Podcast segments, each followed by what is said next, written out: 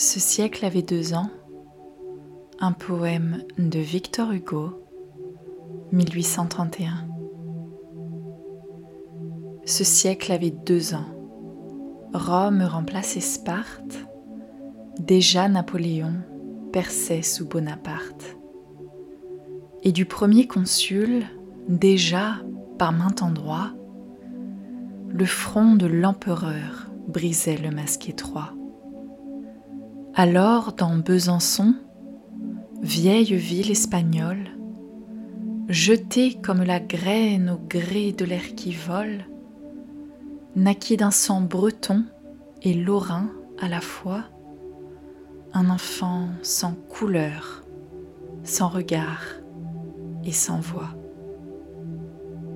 Si débile qu'il fût, ainsi qu'une chimère, abandonné de tous, excepté de sa mère, et que son cou, ployé comme un frêle roseau, fit faire en même temps sa bière et son berceau.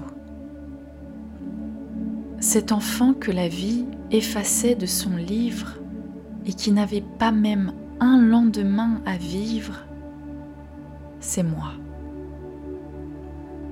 Je vous dirai peut-être quelques jours qu'elle est pure, que de soins, que de vœux, que d'amour, prodigués pour ma vie en naissant condamnée, m'ont fait deux fois l'enfant de ma mère obstinée.